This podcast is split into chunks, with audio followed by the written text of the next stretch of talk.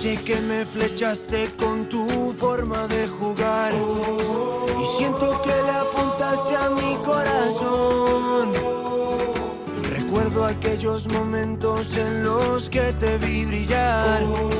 Tú siempre estás a la altura de la ocasión. Y tú bailando en el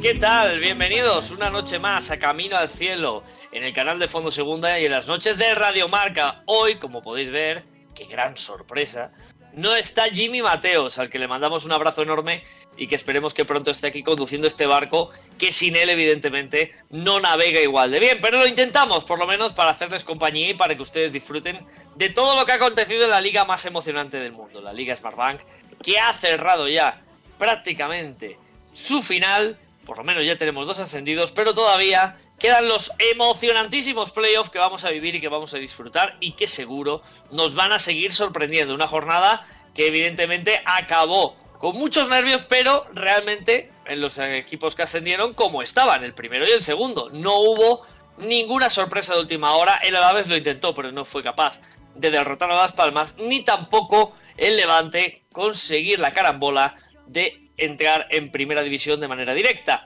Esto llevado también a una jornada donde ya no había realmente ninguna pelea más, más allá de que Leibar podía cambiar su posición también de playoff, acabó con una, digamos, alegría tremenda en Granada y en Las Palmas. Una jornada que nos eh, trajo muchos eh, resultados, muchos, como comentábamos, intrascendentes.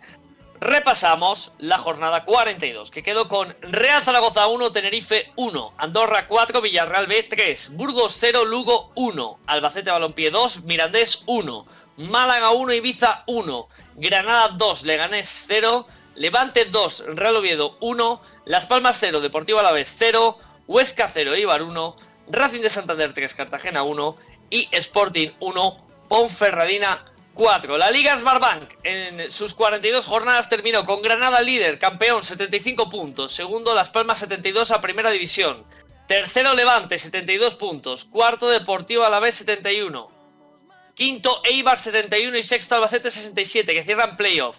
El Andorra acaba la temporada séptimo con 59, los mismos que el Oviedo. 58 Cartagena, 57 Tenerife, 54 Burgos y Racing de Santander. Decimotercero el Zaragoza, 53, los mismos que el Leganés. El Huesca acaba decimoquinto, 52 como el Mirandés. Decimoséptimo el Sporting con 50. Decimoctavo Villarreal con 50 y los ya descendidos. Ponferradina decimonoveno 44. Vigésimo el Málaga 44. Penúltimo el Ibiza 34. Y colista el Club Deportivo Lugo que terminó con 31 puntos. Ha habido jornadas, ha habido movimientos y ha habido muchas cosas en lo que ha sido la Liga Smartbank. Y es que el Tenerife ha anunciado su nuevo técnico, Asier Garitano. Así que un eh, técnico que vuelve a la Liga Smartbank y que ha tenido grandes resultados, aunque sus últimas eh, aventuras no han salido como esperaba. También en Granada buenas noticias, porque ya que habían ascendido dijeron, oye, tenemos que hacer más feliz al personal, así que vamos a renovar al Niño de Oro, vamos a renovar a Brian Zaragoza, uno de los grandes talentos de la categoría y que el año que viene disfrutaremos en la Liga Santander, en la primera división. También el Racing ha anunciado la renovación de Paul Moreno, que se va hasta el 2025, y el Oviedo ha asegurado la continuidad de Masca y el guardameta Brad ha evitado el quirófano, de lo cual nos alegramos muchísimo ese golpe tremendo que se llevó en el partido contra el Levante. Esto es lo que ha sido la jornada, tanto en su clasificación final como las noticias. Pero la realidad es que también están pasando cosas, y es que han bajado cuatro equipos de la Liga Smartbank a Primera Federación. Por lo tanto, necesitamos nuevos equipos que completen la categoría. Tenemos ya dos, el Amorebieta, que ha subido con el Racing de Ferrol, y ahora se vienen unos de primera que nos vamos, vamos, a poner de los nervios, a comernos las uñas, los aficionados del Depor, de Castellón, los, hay filiales importantes, el del Real Madrid, el del Fútbol Club Barcelona, vamos, de verdad, vamos a disfrutarlo y hoy he dicho, para esto necesito una radiografía. ¿Y quién mejor para charlar de lo que está pasando, de lo que se viene para la Liga Smartbank, que don Pablo Garcés? Vamos a la radiografía con el gran Pablo Garcés. Hola, soy Michel Zabaco, jugador del Burgos Club de Fútbol y desde Burgos mando un saludo a todos los oyentes de Camino al Cielo. Un abrazo fuerte.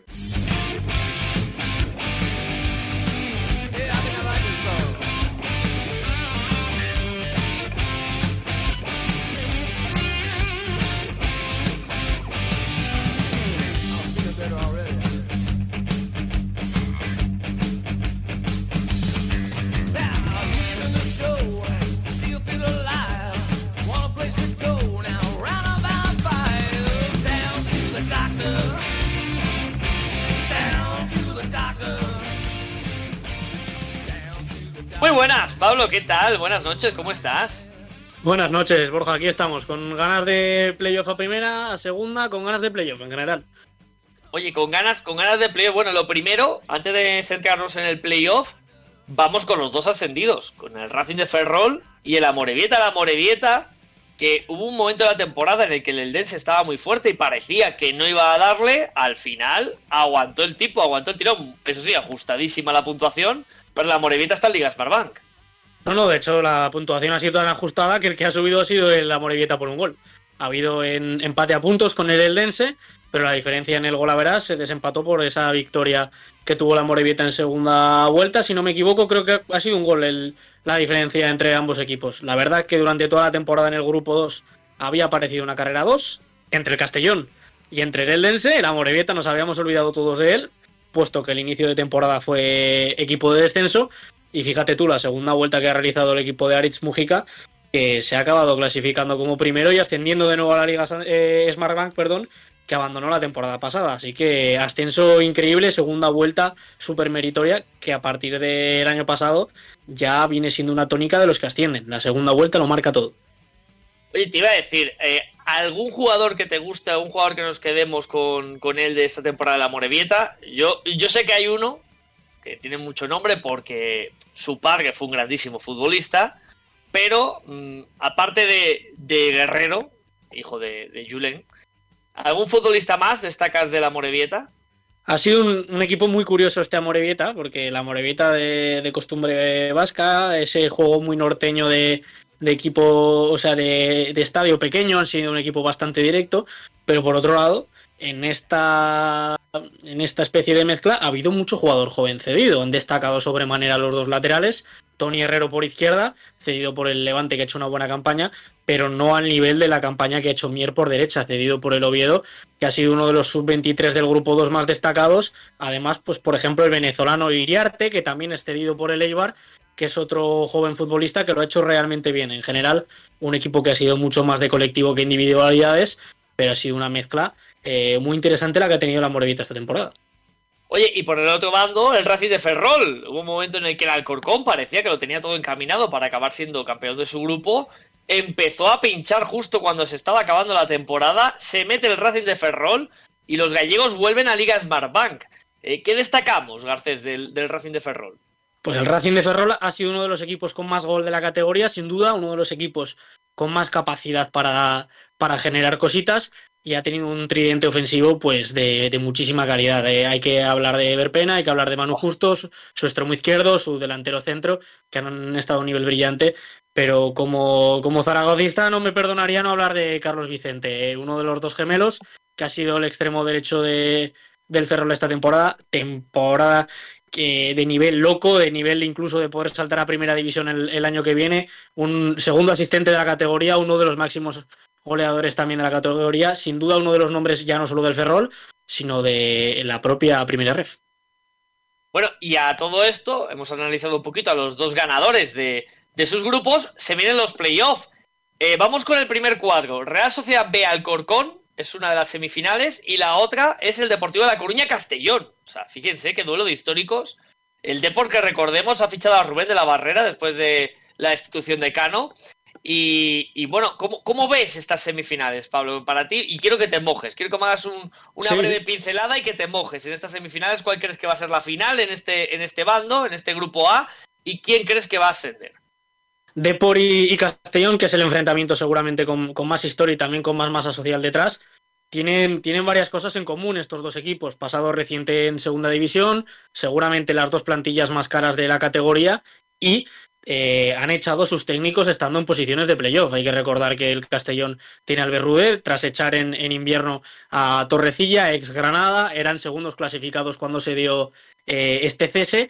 El Deportivo, que con Rubén de la Barrera va por su tercer técnico. Así que son dos equipos que quizá ha tenido más tiempo para construirse el Castellón, pero ambos han sido bastante irregulares en la, en la temporada, perdón, pese a que la calidad de las plantillas no tiene, no tiene duda. Son dos muy buenas plantillas. Si me tuviese que mojar, son dos muy buenos locales, dos malísimos visitantes.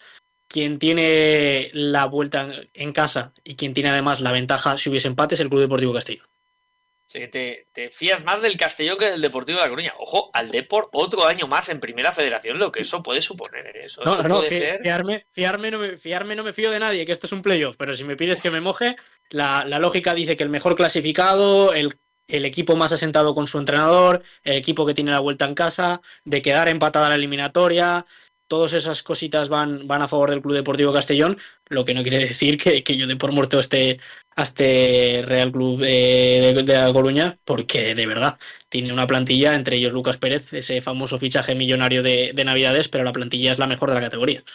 ¿Y Real Sociedad Alcorcón? Real Sociedad Alcorcón, este, la Real Sociedad es una mezcla de aquel equipo que descendió de, segunda a primera red y una nueva jornada de, talentos de, la Real. Es un grupo interesante, pero, pero bastante tierno. Eh, y, no tiene nada que ver con este Alcorcón que ha sido un auténtico ladrillo este año. Eh, no habrá sido divertido de ver muchas veces, pero ha sido un equipo muy efectivo y dominador en ambas áreas. Para mí era el claro candidato a ascender directo de, su grupo. Se ha quedado a las puertas, se ha quedado segundo en la última jornada y a mí me parece que, la veteranía de esa plantilla se va a hacer, se va a hacer notar contra los Real. O sea que tú crees que el Alcorcón, Castellón puede ser la final y entre Alcorcón y Castellón te mojas con me, van a matar porque yo vivo en Castellón, pero te diría Alcorcón, que me parece el equipo más hecho de, todos los playoffs. Bueno, pues nos vamos ahora para el otro lado del cuadro, donde está Celta B Eldense y Barcelona B Rama de Castilla, Barcelona Athletic. Eh, ¿Cómo ves estos duelos? Es el, cuadro de, los filiales, ¿eh? quitando el, el Eldense. Eh, el, clásico va a ser divertidísimo. Ojalá, ojalá recuperen Arribas en el Castilla, que es para mí el mejor futbolista de, la categoría, pero viene lesionado desde hace un par de semanas. El Barça había terminado la temporada de una manera excelente. También tiene eh, grandes jugadores que ha recuperado, como Stanis Pedrola, el, extremo izquierdo, Cheid Riyad, el central. En definitiva, un duelo muy igualado, muy divertido, pero para mí eh, es que este Castilla es el mejor que he visto en muchos años. ¿Y del Celta Beldense? Y en el Celta Dense, pues vuelve a ser un encuentro en el que el Celta es como la Real, son dos buenos filiales que juegan un buen fútbol con buenos proyectos, pero quizá con esa ternura que todavía tiene un filial y lo que tiene enfrente que es un Eldense que ha sido muy, pero que muy eh, fiable durante todo el año, se ha caído en el sprint final, pero durante toda la temporada ha sido líder de la categoría, para mí con una defensa muy bien asentada, con una portería que si está Vallejo de nuevo ha sido uno de los porteros más fiables de la categoría, también se debería hacer notar esto que tiene el Eldense frente a un filial. Bueno, o sea que tu final sería Castilla-Eldense. Por lo que te, escucho, más o menos es lo que tú plantearías. Y de los dos, ¿quién te fías más? Y de los dos, pues mira, eh, en los playoffs eh, soy de los que piensan que la veteranía hace un grado y, normalmente son los que suben esos equipos con un, punto más de veteranía. Pero el sprint final del Eldense me hace dudar, las capacidades individuales de varios jugadores del Castilla me parecen muy reseñables. Mm, para mí el factor diferencial de todo este playoff es, es Arribas, el jugador del Castilla, que de estar, porque no ha estado las últimas semanas, va a ser, un, va a ser una auténtica bomba y, yo creo que, que, es hasta trampa. Pero bueno, es un grandísimo jugador que, lo marcará todo para mí. Bueno, pues oye, un análisis maravilloso con Pablo Garcés, uno de los que más sabe y que siempre la primera federación nos va, nos va mandando, tenemos un grupo de WhatsApp y nos va todas las semanas informando un poquito de lo que, de lo que se mueve por allí y hoy que ya habíamos cerrado la temporada regular de Liga Smartbank, creíamos conveniente que Pablo Garcés nos comentase y nos dijese las claves de estos equipos que van a pelear por el ascenso a Liga Smartbank. Y para terminar, esto ya es un bonus track que te voy a lanzar. Eh, quiero que me hagas una pequeña pincelada del Real Zaragoza. Una pequeña pincelada. Ah. ¿Así? Del Real, Pero de, dejo así de- votando. ¿de qué Real Zaragoza hablamos? ¿Del Real Zaragoza que termina la temporada? ¿Del que Del- empieza la que viene? De- del, que- del que ha terminado la temporada y tu expectativa de cara al año que viene. A ver, pues creo que este Zaragoza, la realidad es que ha tenido una segunda vuelta muy fiable, quizá no tan bonita o del estilo de fútbol que, que a mí más me gustaría, pero incluso después de haber vivido alguna jornada en, en descenso, pudimos llegar a pensar en, ese 3% que se hizo tan famoso en redes sociales, con esas posibilidades de llegar a playoff. La realidad es que era algo muy loco, pero el equipo durante un tramo de- del final de temporada invitó a ello. Creo que las sensaciones con las que se terminan han sido buenas. Creo que el fichaje de Cordero es una magnífica noticia. Creo que hay jugadores de cantera y jugadores también en la plantilla con contrato que van a seguir dando una continuidad de nivel al equipo y todo estará pues en, lo que pueda dar este mercado Cordero, en que permanezca esa base que por ahora parece positiva en el final de temporada, pero de la subida de nivel que yo creo que es necesaria para poder hablar de un competidor de playoff. Ahora mismo la plantilla del Zaragoza no daba, creo que se ha evidenciado, pero tampoco creo que fuese una mala plantilla. Y, y con Cordero, uno de los mejores directores deportivos de la categoría en los últimos años, pues oye, ¿por qué no soñar? Pero llevan muchos años de- del Zaragoza en segunda, así que todavía pisa al suelo, queda todo el mercado. Así Cordero, un gran director deportivo, como bien dice Pablo García. Mira, el chat está movidito y nos dice Juanche9. Oye, ¿qué pasa si asciende el Celta B y baja el Celta? Esto es curioso porque en Vigo hay un run run de la gente que tiene mucho miedo por este final de temporada que está haciendo el Red Club Celta. Y dicen que el Barcelona, como está su filial en el lado del cuadro, le puede interesar que baje el Celta de Vigo a segunda. ¿Por qué? Porque si el Barcelona es capaz de ganar al Real Madrid Castilla, si el Celta pasa a la final, el Barcelona ya es equipo de Liga Smartbank automáticamente. Entonces, en Vigo ahora mismo hay mucho miedo y, y uno de los motivos es precisamente ese. Es así, ¿verdad, Pablo? Si llegara, eh, se jugaría la semifinal igualmente, aunque el Celta bajase, y lo que pasaría es que el que jugara la final es el que asciende. Yo he leído la carambola en Twitter, ¿eh? tengo que decir que hoy ha sido una tarde getreada y, y cuando ha salido la noticia no me ha dado tiempo a, a confirmar si estas bases son ciertas, porque quién sabe luego si este supuesto se da, si no debiese jugar el partido de la eliminatoria otro equipo, no lo sé. Pero se ha corrido con bastante firmeza eh, esa posibilidad. Lo cierto es que lo primero que hay que decir es que para que esto ocurra, el Celta B tiene que superar a, todo un Eldense que ha hecho una gran temporada y el Barça B debe superar a uno de los mejores Castillas que yo recuerde en mi corta vida. Así que es un supuesto muy interesante, pero es un supuesto que difícilmente llegaremos a ver. Mira, dice Gargoleonz, creo que lo he leído bien. No creo, imagino que se correría un puesto e iría en Linares. Pero Borja, si baja el Celta no jugaría en Linares, digo. Yo creo que eso no ha pasado. Y lo dice, mira, Juanche 9 lo acaba de poner también. Pero Dice, es que- dice, yo es creo que que, eso claro. no ha pasado nunca. Yo creo que ya ha, ha habido algún caso que ha jugado el equipo sabiendo que había descendido el equipo madre. Entonces, eso, eso ha ocurrido alguna vez, por lo tanto entiendo que no cambiaría nada. El que se ha clasificado a playoff lo va a jugar y luego ya ascenderá el que, el que proceda. Yo te voy a ser sincero, Borja. Tengo un compañero de, de piso de- del Celta de Vigo. Tengo un compañero de, de piso. Entonces, ayer, un poco en tono broma, pero también dentro de la preocupación que, supone un descenso, pues jugábamos a adivinar qué podía pasar con si descendiese el Celta, qué pasaría con, con ese filial. Yo incluso he llegado a leer hoy en Twitter que Unionistas estaría también pendiente de qué pudiese pasar. O sea, demasiadas carambolas. Yo lo que entiendo es que primero habrá que jugar el playoff y luego ya veremos qué decisiones se toman. Pues ya está, pues eh, don Pablo Garcés, que nos ha acompañado esta noche para hacernos una radiografía magnífica, ya lo habéis visto, de Primera Federación. Don Pablo, muy buenas noches. Buenas noches, Borja, un placer. Pues eh, Pablo Garcés, que nos ha acompañado en este ratito para contarnos lo que ha pasado de dos equipos que ya están en Liga Smartbank, de los que van a disputarse la posibilidad de acompañar tanto a Racing de Ferrol como a Morevieta, y ahora nos tenemos que ir a la Taberna de Plata. Hola a todos, soy Sergio González, jugador del Club Deportivo Leganés, y te animo a escuchar cada semana Camino al Cielo de Fondo Segunda. Un abrazo enorme.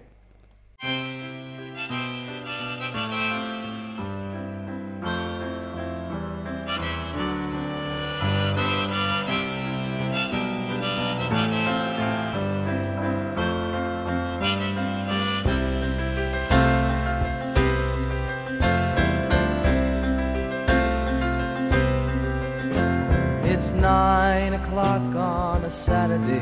A regular crowd shuffles in. Y ya estamos aquí en la Taberna de Plata y estoy muy bien acompañado, como pueden ver ustedes. Tengo a don Mario Jiménez, muy buenas, don Mario. Muy buenas, ¿qué tal, Borja? Pues muy bien, aquí, aquí con vuestra compañía siempre bien. También está por aquí Samuel Jurado. Samu, muy buenas. Familia, ¿qué tal? Buenas noches a todos, ¿cómo estáis? Pues aquí estupendamente. Y cierra esta taberna de plata hoy Don Xavi Rodríguez. Muy buenas noches, Xavi.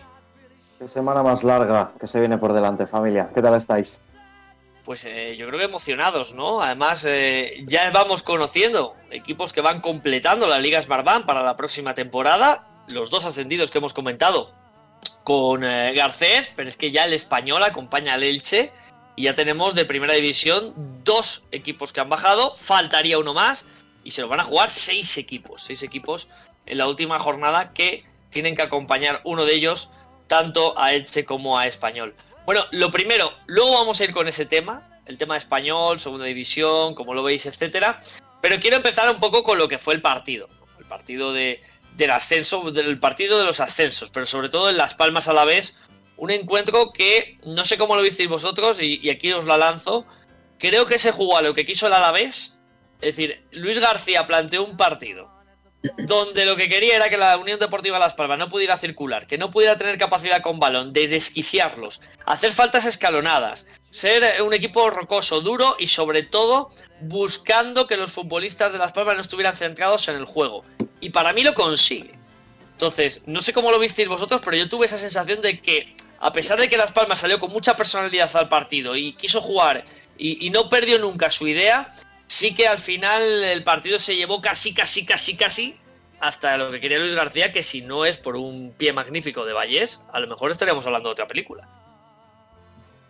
Totalmente, yo creo que lo que yo estoy bastante de acuerdo, creo que el Alavés fue mejor y creo que se jugó más a lo que quería Luis García que a lo que quería Pimienta. Creo que Las Palmas no estuvo bien en general y de hecho, vamos, si no es por, por lo que dices, por, por la que salva Valles o, por, el partido de, de, Alex Suárez, que también es importante en defensa, pues probablemente el que estaría en primera hora sería el Deportivo Alavés. Esto es lo de siempre, al final un gol cambia muchas cosas. Antes decía Pablo que que por un gol subió el, el Amorebieta, pues, pues probablemente por un gol no haya subido el Alavés. Bueno, es que aquí, aquí directamente estamos hablando ya no de un gol, es que Las Palmas queda en segunda posición con los mismos puntos que el Levante, es decir, eh, del segundo al quinto eh, han estado en un punto. Sí. Uh, creo que enaltece todavía más uh, todo el recorrido de la Unión Deportiva Las Palmas, porque de nuevo llegaba la jornada 30 y algo que empieza a tener, bueno, cae en el derby, luego tiene dos derrotas más seguidas.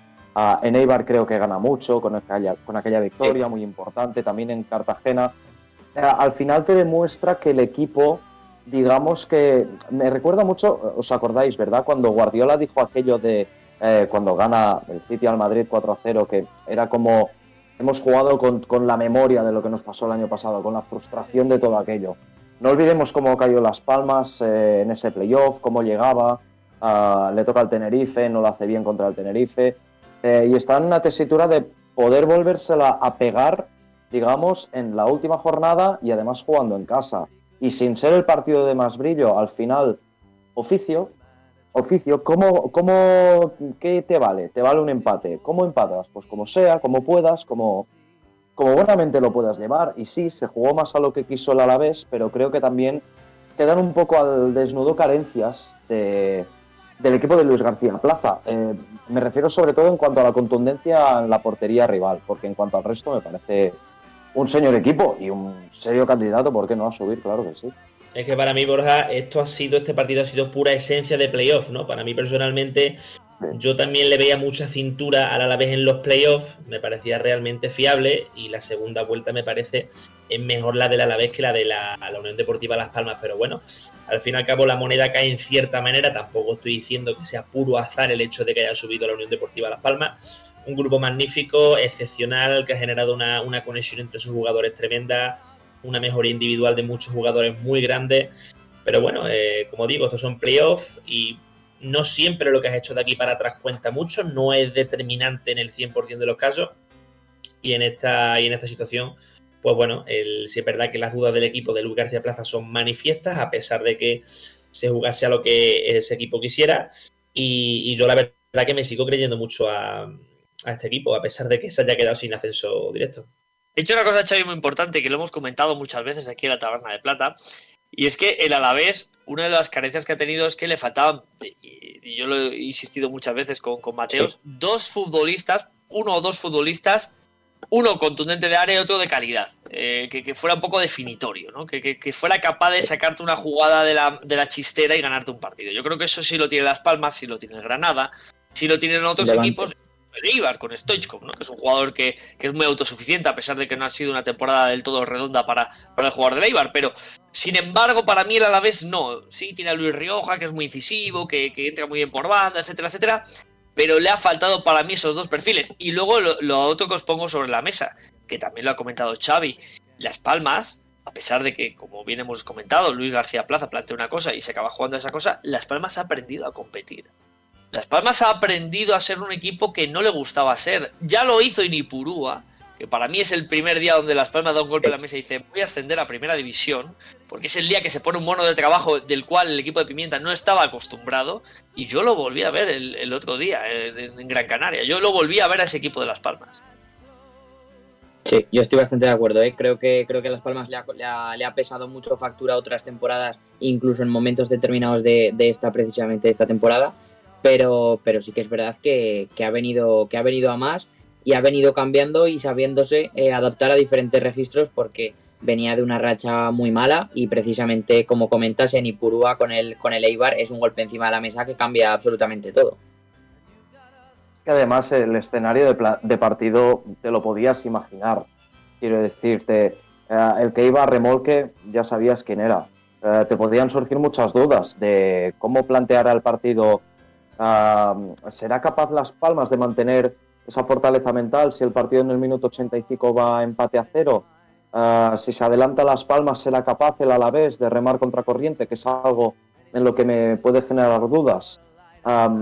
pero falta, creo que lo has definido muy bien, Borja. Al final, ah, creo que hemos visto este año a un equipo que en cuanto a desactivar rivales, en cuanto a poner nervioso, en cuanto a ser más impresionante que no propositivo, posiblemente es el mejor equipo de la categoría en este aspecto concreto. Pero yo al menos le he echado en falta un poco más de poder dar brillo a jugadores.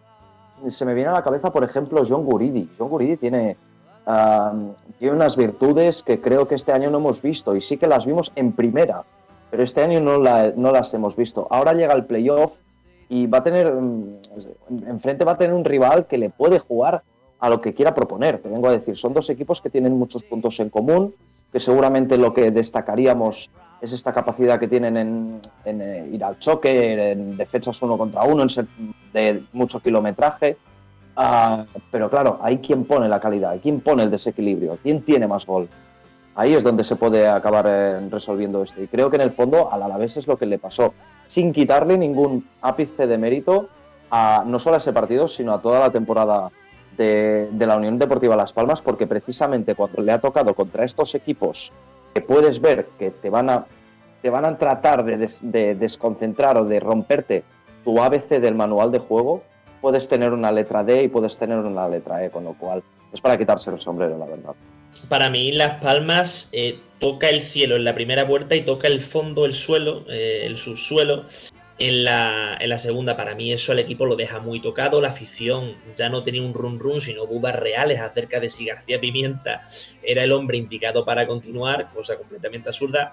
Pero para mí ese, ese pozo que toca Las Palmas en la segunda vuelta, en la que no le salía nada, eh, no, no, conseguía, no conseguía controlar los partidos, se le fueron partidos que tenía perfectamente en la mano, pues yo sinceramente pienso que ese pozo a la Unión Deportiva Las Palmas le ha venido muy bien para hacer grupo, para tomar un punto de inflexión, para decir, chavales, de aquí para arriba, porque es que tenemos una masa social muy grande detrás nuestra, una presión tremenda, hemos hecho una primera vuelta, sabemos perfectamente de lo que somos capaces, somos un equipo de, somos una Unión Deportiva Las Palmas para mí históricamente buena con registros que normalmente la Unión Deportiva Las Palmas no ha dominado y yo mm, planteo esto ya en clave próxima temporada porque teniendo a García Pimienta en, al frente del equipo y con estos jugadores con un núcleo tan formado y habiendo pasado momentos muy buenos y momentos muy malos, sinceramente, para mí esto es un grupo ya muy curtido, muy consolidado y mucho ojo que si la planificación deportiva es medianamente buena, podemos ver a una versión de la Unión Deportiva Las Palmas muy interesante este año en,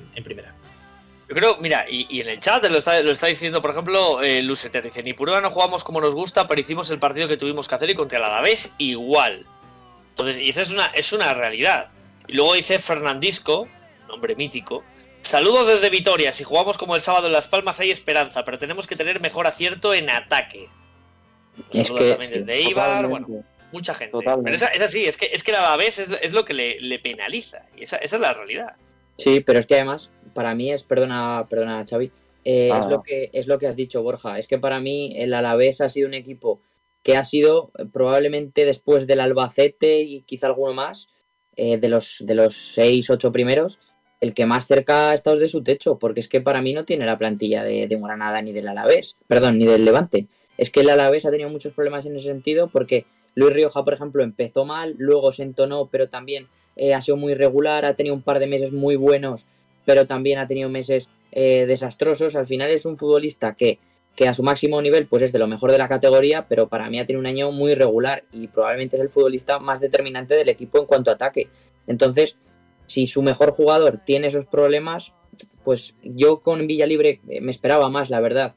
Y creo que con Villalibre, eh, pues con ese mercado invernal, parecía que el Alavés podía dar un pequeño salto, pero para mí no lo acabo de dar y es verdad que, que aún así el equipo de los García Plata ha estado a, un gol de, subir directo a Primera División. Y para mí que eso, que, los fichajes tampoco son buenos a raíz de lo que dice Mario. Quizás eso, sobre todo el caso de Villalibre es el que más destaca, pero es cuestión de perfiles, de planificación eh, de fichajes en, el mercado de invierno. Yo creo que si se hubiese acertado en ciertas piezas, creo que el Alavés hubiese tenido capacidad perfectamente para dar ese, ese salto de escalón que muchos esperábamos de este equipo y que yo personalmente lo daba como equipo que subiría vía express a primera división, sinceramente. Lanzo, lanzo una. Y a ver, a ver qué, a ver qué pensáis. Eh, claro, a posteriori todos hacemos grandes fichajes y grandes plantillas pero no ha sido tampoco buena su época tras el mercado de invierno. Pero yo creo que hasta la vez le hubiera venido mucho mejor que a Ricaburu que Villalibre. Y eso es una, eso es una idea que yo tengo ya desde hace tiempo. ¿eh? O sea, por, el perfil, por el estilo. Eh, es verdad que, no le ha ido bien tampoco al bueno de Carricaburu en, su periplo después de salir de, la Real, pero, pero yo creo que era un perfil mucho, mucho mejor. Hemos dicho muchas veces que el Alavés es de equipo de Liga Smartbank el equipo más Liga Smartbank. el, Deportivo Alavés es el equipo más Liga Smartbank. Y además es que tiene luego futbolistas que para el juego que él quiere, vamos, son mm, tops. Ahora, claro, es que cada vez hay más calidad en segunda división, cada vez hay más nivel en la Liga Smartbank. Entonces, no solo competir como un buen equipo te puede dar fiabilidad para llegar a muy lejos, pero luego se nota, y aquí voy a hilar ya con Granada. Quiero que me deis un poquito vuestra opinión sobre lo que ha sido este ascenso de Granada con un Paco López que creo que cambia totalmente al equipo, con un Paco López que demuestra una vez más que es un pedazo de entrenador y para mí un error tremendo el del Levante y lo diré siempre de prescindir de sus servicios en su momento y luego que tiene a, dos futbolistas para mí muy especiales. Uno, Uzuni evidentemente que ha hecho una temporada eh, brutal a nivel goleador, máximo artillero y luego Brian Zaragoza que creo que es un niño de un talento que tenemos que cuidar mucho en el fútbol español porque, vamos, desde luego eh, lo vamos a disfrutar. No sé qué pensáis de este Granada que está en primera división.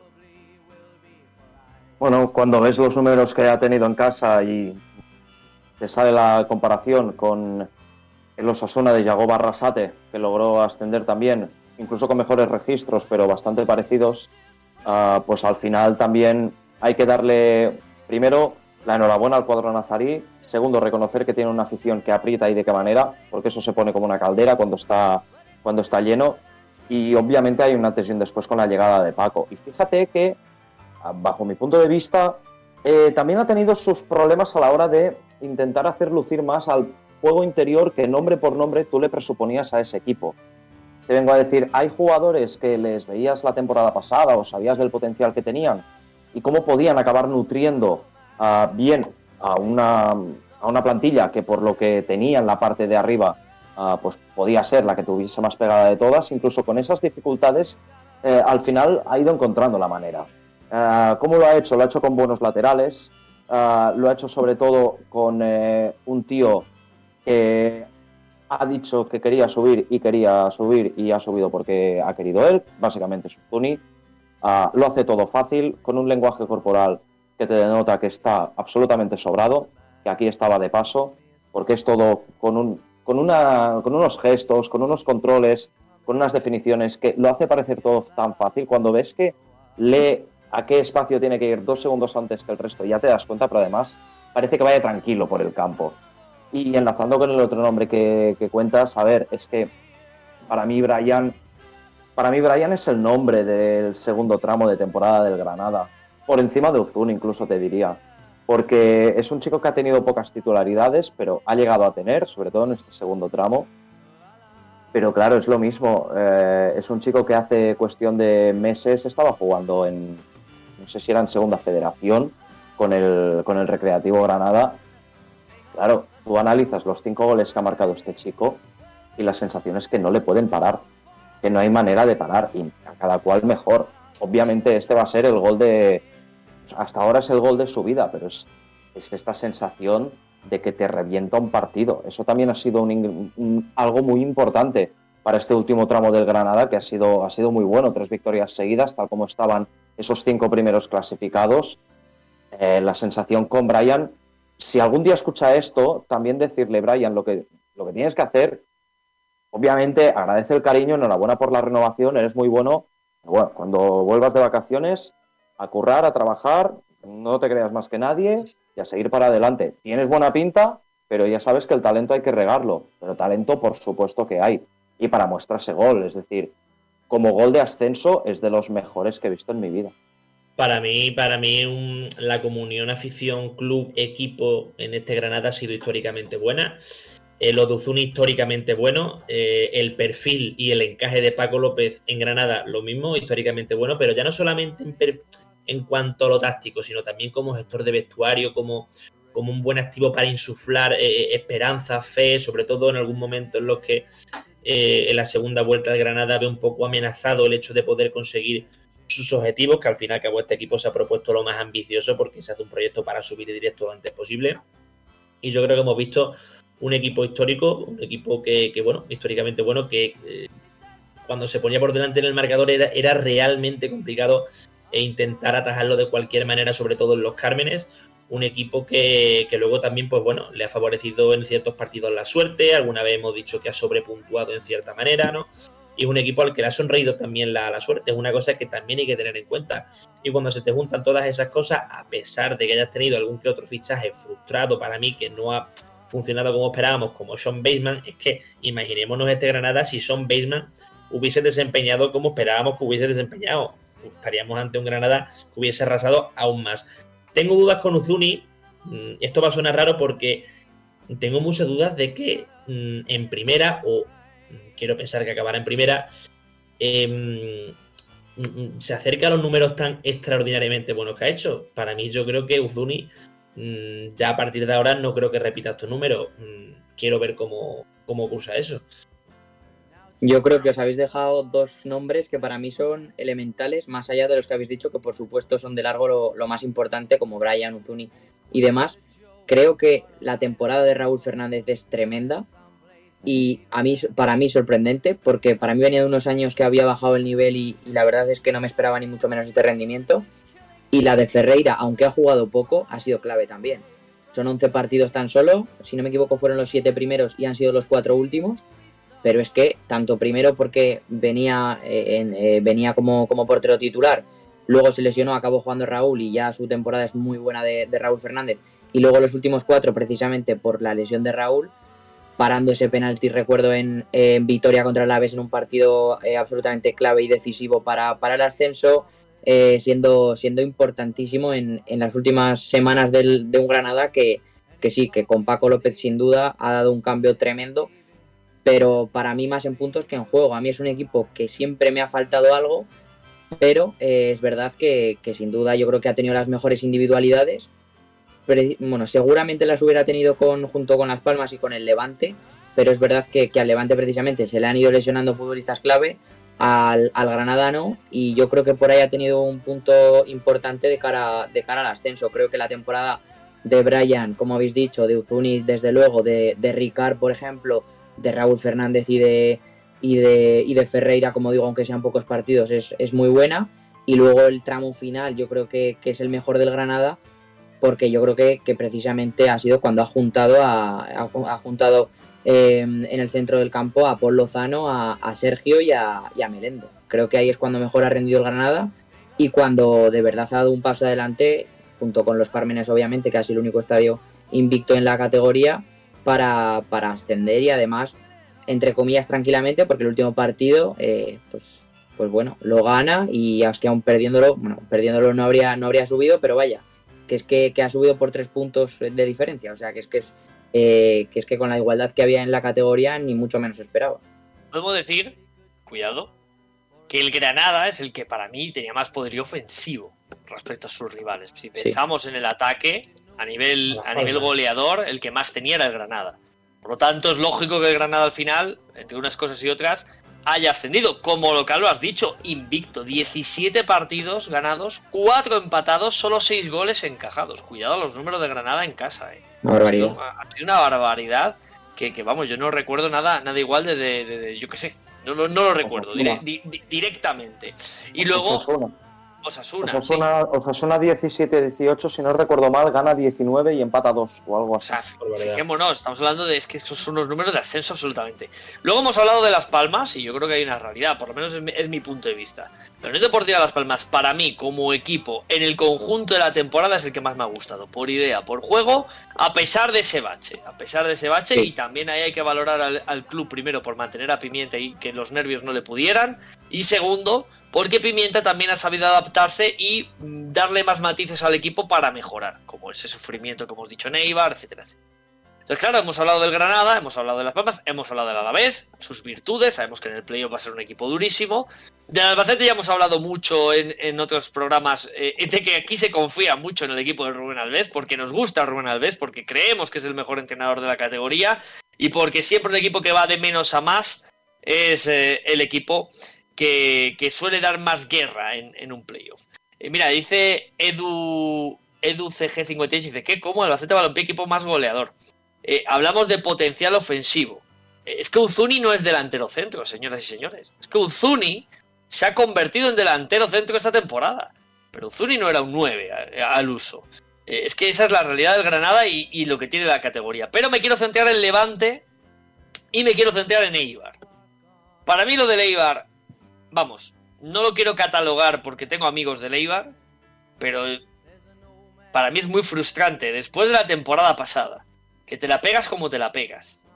Que este año llegas a un momento de la temporada en el que están todos muy mal y tú te pones líder. Y con cierta regularidad, que lo tienes en tu mano y otra vez te vuelves a caer.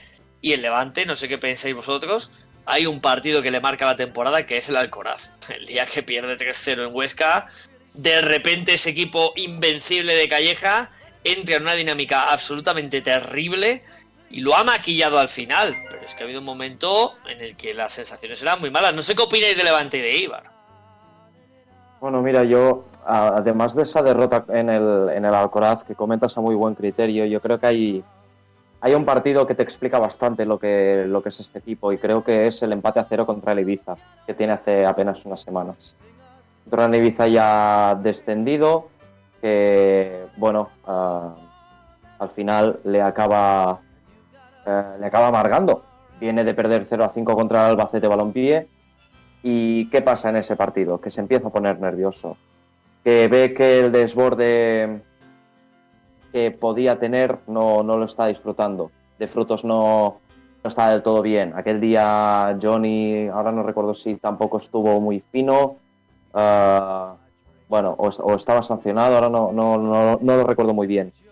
¿Qué pasa? También a mí hay una cosa que me ha dejado muchas dudas, porque uh, hemos escuchado esta temporada a Kiko Catalán decir que es una apuesta arriesgada, uh, cómo han puesto toda la carne en la parrilla para confeccionar esta plantilla, eh, para apostar para el regreso a primera en la primera temporada en la que está en segunda. Y a mí me sigue sorprendiendo cómo con qué lesiones ha tenido y en qué momento han llegado, este equipo no acudiese al mercado invernal. Me sorprende mucho. Cierto. Obviamente, los datos económicos del Levante Unión Deportiva no los conozco, con lo cual es una apreciación que hago, seguramente mmm, hablo porque tengo boca. Pero claro, tú pierdes a futbolistas que son eh, de una importancia capital. eh, tal como estaba creciendo Pablo Martínez, eh, lo que te aporta campaña, viendo que Moraes eh, poca alternativa te daba en cuanto a y mira que ha acabado relativamente bien, pero qué poca alternativa te daba en cuanto a que como se resfríe Buldini, ¿quién va a meter los goles en esa plantilla? Em, y en dos partidos esta temporada le ha pasado de agotar los cambios eh, Javi Calleja, buscando el, irse a la desesperada por el partido, pero quedando 20 minutos y es hacer el quinto cambio y que se te lesione alguien. Porque le pasó precisamente contra eh, Ibiza, si no recuerdo mal, eh, y le pasó también contra la Ponce. Entonces la cosa es, Ahora el Levante tiene la ventaja de campo, porque es el tercer clasificado. Es decir, en caso de un empate eh, y una prórroga, siempre acabaría pasando él. Pero este equipo, que a priori ha ganado los dos últimos partidos, parece que empieza a tener esta sintonía con el gol, eh, ¿será capaz? ¿Será capaz de encontrar esta electricidad, este esparpajo, este... Me deja dudas, me deja dudas. Al igual que me las deja Leibar, por lo largo y tendido que hemos hablado también de esa dinámica sin ganar, que acaba rompiendo, y creo que no es cosa menor ganar, aunque sea el último partido, sabiendo que ya no optas al ascenso directo, pero ganas contra el Huesca, te reencuentras con el gol en un partido que tienes que esperar hasta el final para ganarlo. Cuidado porque probablemente el tapado no sea el Albacete, igual es el Eibar. Y cortando la, mala racha. Exacto, exacto. Y en el momento adecuado. Eh, las dudas existen, existen, claro que sí. Claro que sí. en cuanto a Leibar, ya lo veíamos venir por el declive que venía de tantas semanas.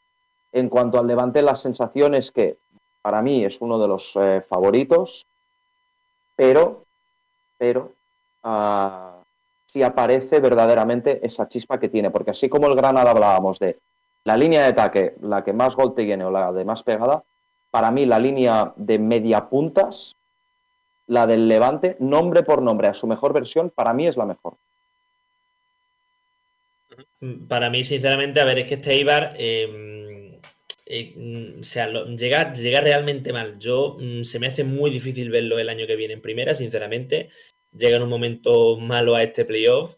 Em, es un equipo que, bueno, que la, la, dinámica que venía trayendo era realmente preocupante. Yo creo que estamos en un momento en, la afición armera en la que en el que hay unas dudas muy grandes acerca de si Gaisca Garitano era el hombre idóneo para esto, suena ventajista, pero yo creo que ahora mismo el equipo en cuanto a juegos llega pobre, eh, yo creo que en cuanto a confianza del entrenador llega con muy poca confianza.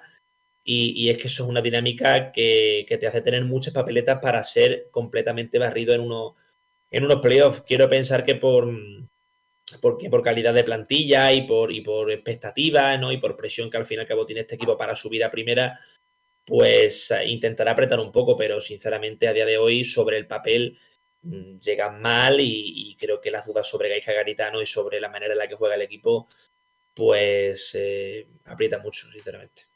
Yo para mí, eh, el Levante, por ejemplo, me parece que es el equipo ahora mismo que más presionado está. Creo que tiene una presión encima tremenda porque estaba obligado al ascenso directo. Es verdad que, bueno, como el Granada, por ejemplo, que si no se hubiera metido en ascenso directo tendría eh, algo parecido, en, estaría en una situación parecida.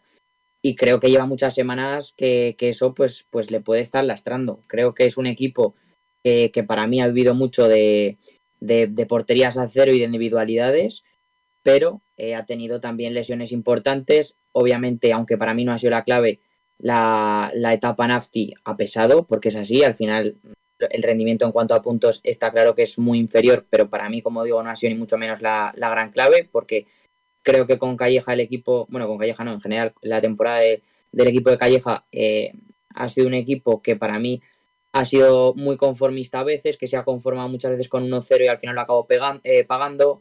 Eh, ha sido un equipo que, que, le, ha costado, le ha costado mucho en cuanto a juego. Creo que eh, es verdad que, bueno, lo que decías antes, Borja, el partido ante, ante el Huesca que cae 3-0 es un palo, pero a mí es que es un equipo que, de los, no sé si fueron 21 jornadas consecutivas sin, sin caer, ¿no? Si no me equivoco.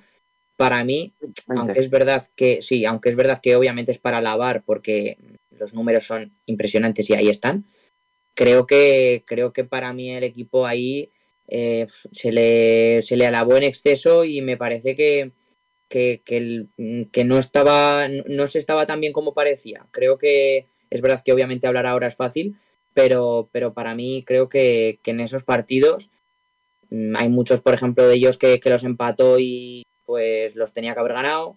Eh, perdió muchos puntos aún así. Es verdad que, que, estuvo muchos, muchos meses sin perder, pero, pero perdiendo también muchos puntos. Y creo que, igual que, obviamente, igual que el resto de sus competidores, es un equipo que ha perdido muchas oportunidades y la más clara es la que habéis dicho, que es la del Ibiza hace dos semanas.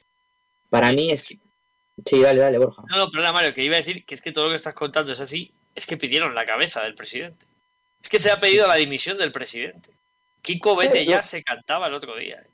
Es que además Mario, Mario da en el clavo en, una cosa, eh, cuando enlaza 20 partidos sin, sin, perder, que creo que son 12 victorias, 8 empates, eh, ya había cierta corriente crítica con los empates. Y no, te hablo sobre todo de, de, de la afición, por algunos partidos que, sí, conformismo, un equipo ramplón por, por momentos, eh, por otros muy certero, pero, pero eso, es, eso es un apunte bestial que tiene Mario incluso o sea, para que veáis el nivel de exigencia. Un equipo que está cuatro meses sin perder un partido sí. y a pesar de, de, eso le aprietan más todavía.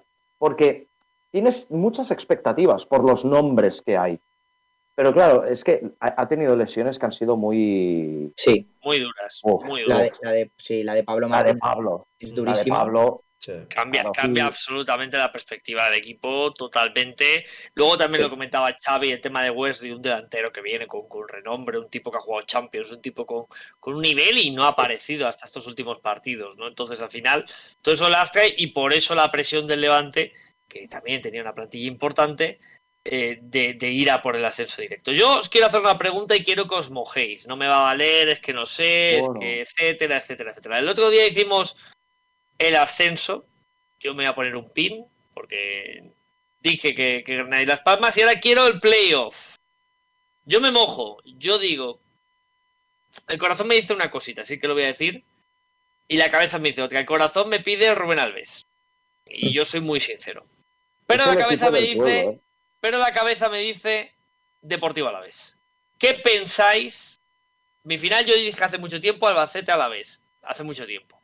Yo pienso que con la cabeza la vez. Corazón me, pide Albacete. ¿Vosotros qué pensáis? ¿Qué equipo de playoff va a subir? A ver, yo creo, Borja, mm, no sé si porque yo también pienso lo mismo, no te la he jugado mucho, pero, pero a ver, yo sinceramente, a ver, por la forma en la que llega Albacete, quiero pensar que eso le puede dar un plus bastante grande. Que luego llega el partido del playoff y todo se viene abajo y nada vale para nada, perfectamente. Tiene más cintura, más experiencia en estos momentos a la vez, de calle pero yo creo que el momento en el que llega el Albacete es especial y a la vez eh, este partido contra Las Palmas le ha dejado tocado. Le ha dejado tocado y a mí personalmente Luis García Plaza tampoco me viene convenciendo mucho en las últimas fechas, sinceramente, aunque el equipo en el último encuentro jugase bien. Me quedo con ese buen momento con el que viene Albacete, con el apoyo tan grande que es que hay gente que no es del Albacete y va a muerte con el Albacete en este partido.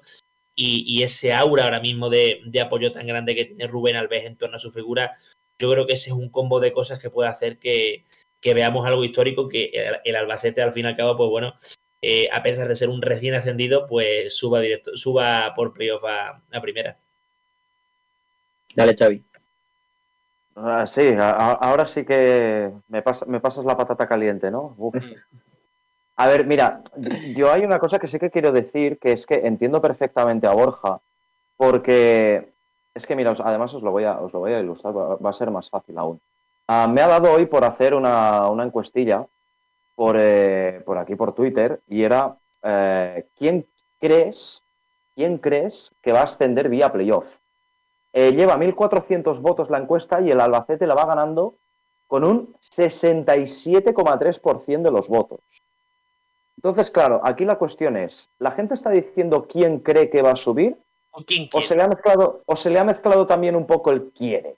Que no es muy representativo de nada, quiero decirte.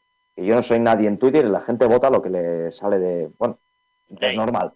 Eh, pero yo creo que hay dos cosas que sí que son verdad de este Albacete. La primera, de tapado no va, por muy sexto que sea.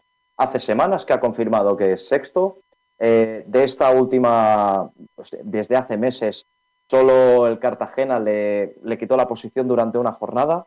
Creo que fue la 35. Quiero decirte, ya se ha hecho la idea de que va a jugar esto. Eh, tapado, no, tapado no es, creo que no tiene nada que envidiarle a ninguno de los demás equipos, pero la etiqueta de equipo del pueblo la tiene. Eh, yo no sé si es mejor equipo que el que hizo playoff hace cuatro años. Lo que sí que es verdad es que la comunión que ha habido este año no la, no la había entonces. No la había entonces. Este año que el 11 casi te sale de memoria, o sea, ahora ha cogido el relevo al tuve, pero el resto, ya sabes, es Julio Alonso, eh, Boyo y eh, Álvaro Rodríguez, o la Echea Michael Mesa, Ricky, eh, Ricky Manu Fuster, Dubasín y Gini, o sea, te lo sabes de memoria. Eh, ¿Va a ser suficiente contra el Levante? Hay una buena historia ahí detrás. Hay una buena historia ahí detrás. Eh, yo creo que al Albacete se le han atragantado un poco estos equipos de, arriba, en particular el Levante. El partido en el Carlos Belmonte, si os acordáis, es un partido de locos, es uno de los mejores partidos del año, donde hay una historia detrás, que al final no deja de ser un bueno. El Albacete, claro, eres muy bueno, pero igual para un equipo en racha de los que van a luchar por ascender directo, igual no te da. Pero la vuelta le empata a cero y jugando con uno menos durante mucho tiempo. ¿Qué tiene pendiente? Ganarle al Levante. ¿Será capaz? Eh, yo creo que se va a decidir. Tengo el pálpito de que se va a decidir en la ida.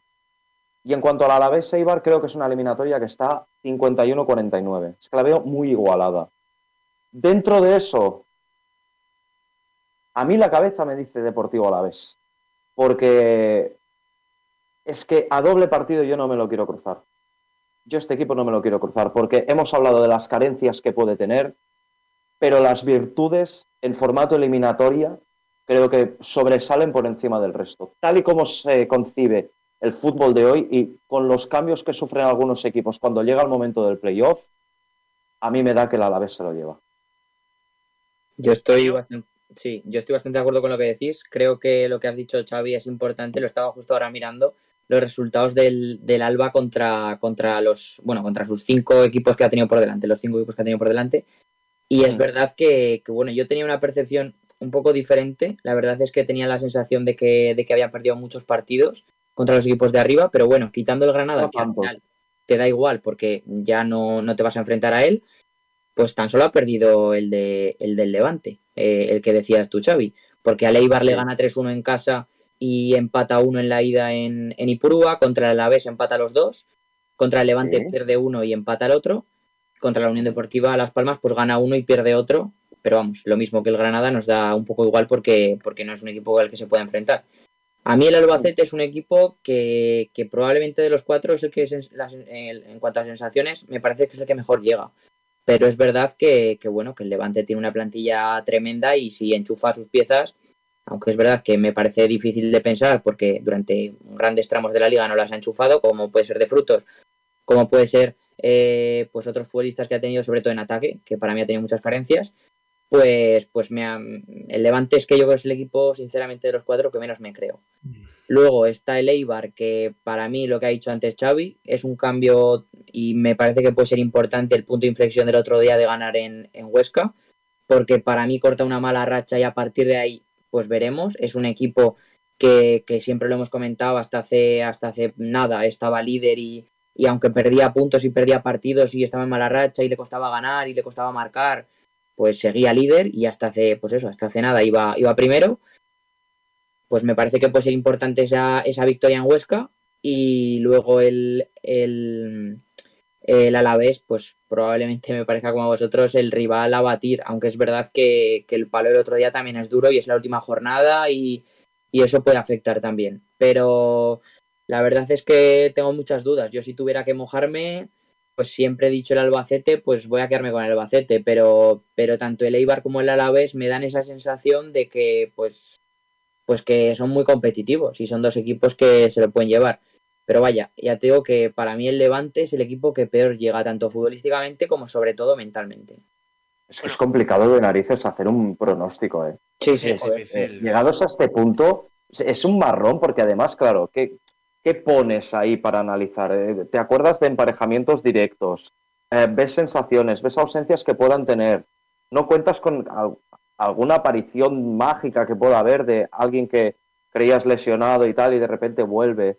Eh, sí, es dinámicas. Que, es que, es que, madre de Dios, es madre que hay mía. futbolistas que durante las temporadas pues igual no cuentan o igual no rinden a su nivel y luego te llegan playoff o te llegan las últimas semanas aparte del playoff y pues te cambian las temporadas. O sea, yo recuerdo casos Recuerdo. El de Baba. Yo el de Baba con el Mallorca, yo alucino. El de Baba con el Mallorca Sí. es una pasada.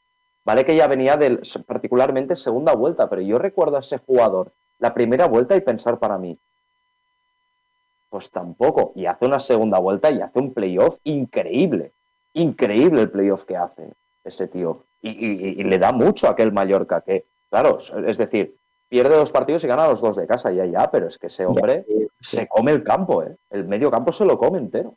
Yo aparte el playoff recuerdo, son detalles. El sí, playoff son detalles y al final el, el- el apostar por alguien tiene el riesgo que evidentemente en una jugada puntual, en un balón parado, en un error, pierdes la eliminatoria y te vas fuera. Y es algo, y es algo a lo que además no están acostumbrados estos equipos, porque ¿sabes qué pasa? Que no juegan a formato eliminatoria.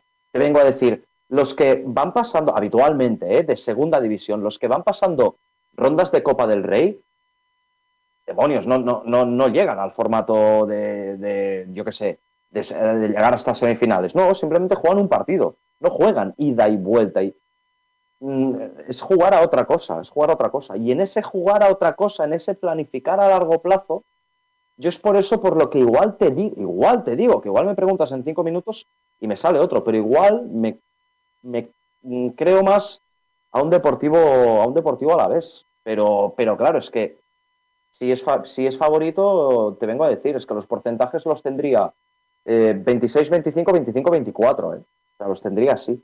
Bueno, yo quiero decir que Camina al Cielo cuenta todo sobre la Liga Smartbank y también da noticias.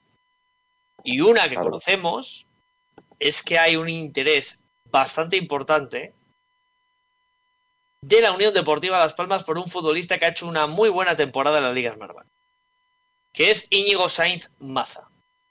La Unión Deportiva Las Palmas tiene mucho interés en Íñigo Sainz Maza. Esto es noticia de camino al cielo. ¿De acuerdo? Y luego ya se está empezando a publicar, aprovechamos porque el Real Club Deportivo Español va a ser equipo de la Liga Smartbank el año que viene. El español está intentando fichar a Víctor Horta como director deportivo, el ex del Leeds. Un eh, fenómeno del fútbol internacional, un gran tipo y además un muy buen director deportivo. Así que me parecería un fichaje para iniciar y volver a enchufar a la gente con ilusión absoluto. Si el español es capaz de fichar a Víctor Horta. Nos vamos a la taberna de plata. Vamos a pensar en los MVP que hemos tenido. Y ahora mismo os decimos a quién hemos elegido para lo mejor, eh, lo mejor de la taberna. Voy a empezar yo y he elegido a Vallés, el guardameta de Las Palmas. ¿Y por qué a Vallés? Porque saca una pierna a Villalibre en un momento con 0-0 que podía haber cambiado la historia del ascenso. Espectacular, aparte de luego la seguridad en los últimos minutos. Portero que para mí ha hecho una temporada que ha superado mis expectativas. Yo es un portero que nunca me terminó de emocionar y a mí esta temporada me ha gustado mucho. Así que Taberna de Plata, lo mejor de la taberna, MVP mío, Vallés. Mario Jiménez, ¿quién es tu MVP? Pues yo me quedo con Geray Cabanzón porque me parece que tiene un talento el Racing ahí en la banda derecha tremendo y creo que es un futbolista que fue clave. Me parece que, que, bueno, prácticamente podías elegir tres o cuatro futbolistas del Racing porque el partido que hace ante el Cartagena es muy bueno, pero creo que el de Geray particularmente eh, pues, pues fue un punto por encima y la verdad es que es un futbolista que hay que tener mucho ojo porque, porque es del 2003, pero ya está empezando a, dar, a hacer partidazos en la Liga Smartbank. ¿2003? Sí, 2003. efectivamente, efectivamente, sí. ¿Cómo, Lo que cómo- se viene, cómo- lo cómo que se corre, viene. ¿Cómo corre el tiempo, Xavi Rodríguez? A ver, Xavi, eh, lamentémonos de la edad que vamos cumpliendo. ¿Y quién es tu MVP? Mira, la- las orejas al lobo, ¿eh? Nunca tan apropiado. A ver, mira, eh, he tenido problemas gordos esta semana para quedarme con un MVP, porque el corazón me pedía a Kirian Rodríguez. Y no por la historia, no por lo que ha tenido que superar, por el año, por cómo lo empezó y por cómo lo ha acabado. Es que de nuevo juega cuarto partido como titular y el partido que hace es escandaloso. A mí me parece un partidazo, pero la cabeza me ha pedido Brian Zaragoza porque es una maravilla. El gol es un gol para todos los tiempos. Es de los mejores goles que se han visto para, para ascender. Y de nuevo, como comentaba anteriormente, con una sensación de ir eh, tres o cuatro peldaños por encima del resto en eh, su primera temporada en segunda división. Es decir, extremo revulsivo con todas las letras y que se prepare, que se prepare primera porque ahí va, ahí va un huracán. Lidien con él. Vamos.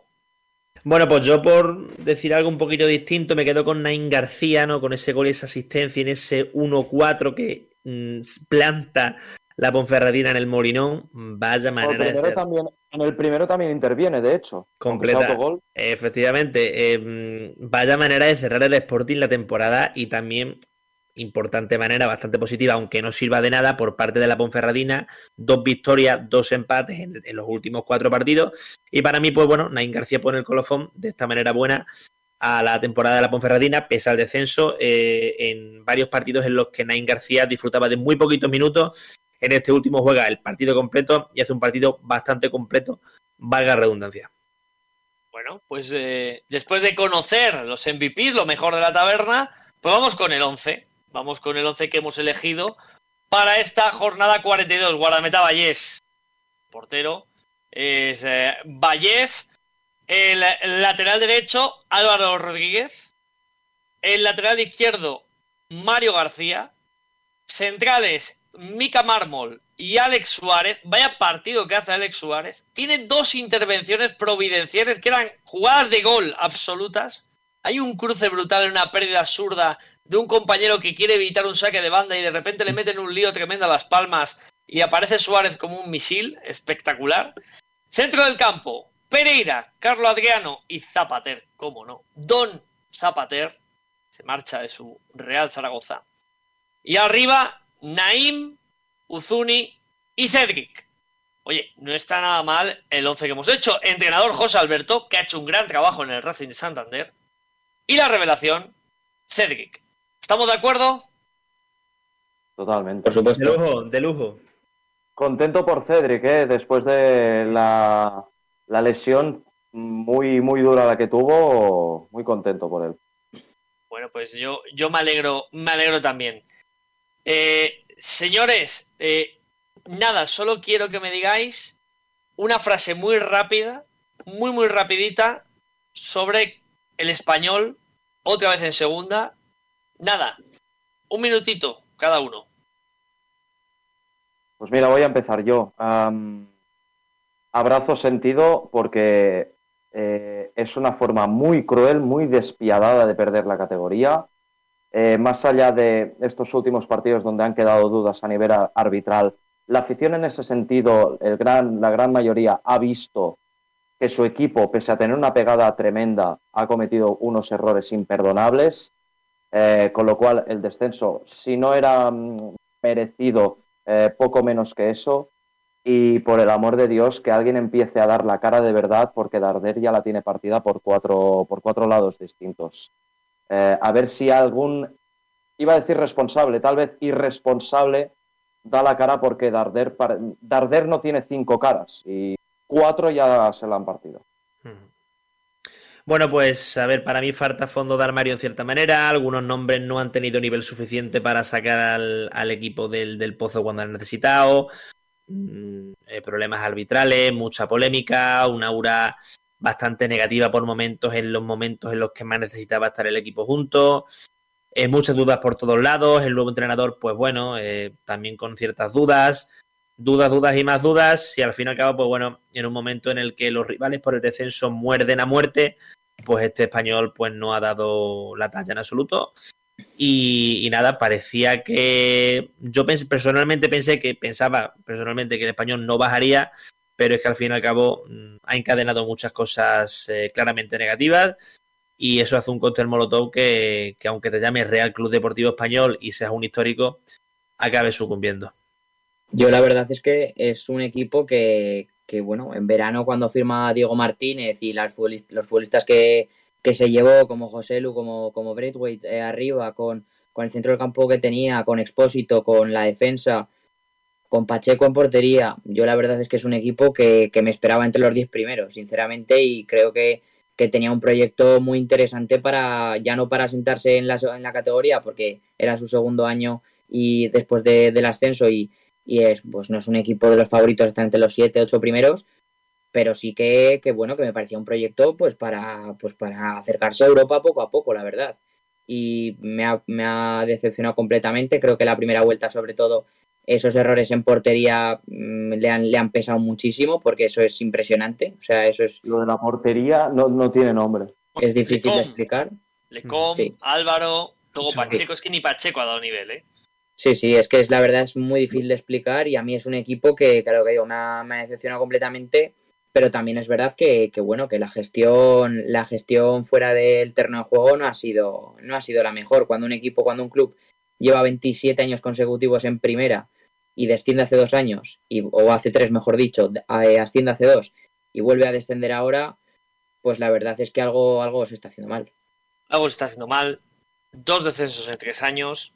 Evidentemente, algo tiene que cambiar en el Real Club Deportivo Español porque su gente no se merece pasarlo como lo están pasando.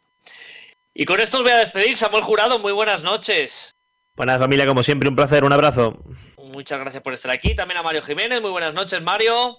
Un abrazo, Borja. Y a don Xavi Rodríguez, muy buenas noches, gracias también por estar. Querido Borja Banda, un placer enorme.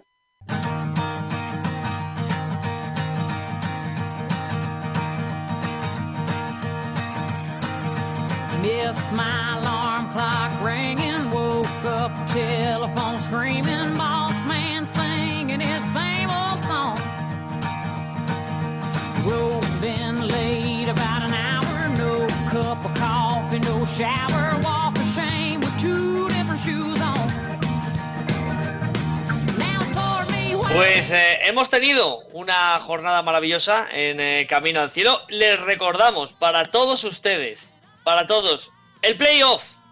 Sábado 3 de junio. Tenemos partidos. Tenemos partidos ya. Tenemos el derby vasco. Tenemos el derby vasco. Tenemos ahí el Aleibar, al Alavés. Tenemos también al Levante, al Albacete. Eh, vamos, mm, queremos que sea el playoff al nivel de la pelea que ha habido por el ascenso directo. Así que habrá muchas más ligas Barbank, habrá mucho más Camino al Cielo y sobre todo lo que me gusta es mandaros un abrazo muy grande a todos los que nos habéis seguido aquí por el chat, a todos los que nos habéis seguido en el canal de Fondo Segunda y por supuesto en Radio Marca. Sin más, solo me queda decirles muy buenas noches, descansen, sean felices y nos seguiremos escuchando para contaros mucho más de la Liga Smartbank. Hasta la próxima.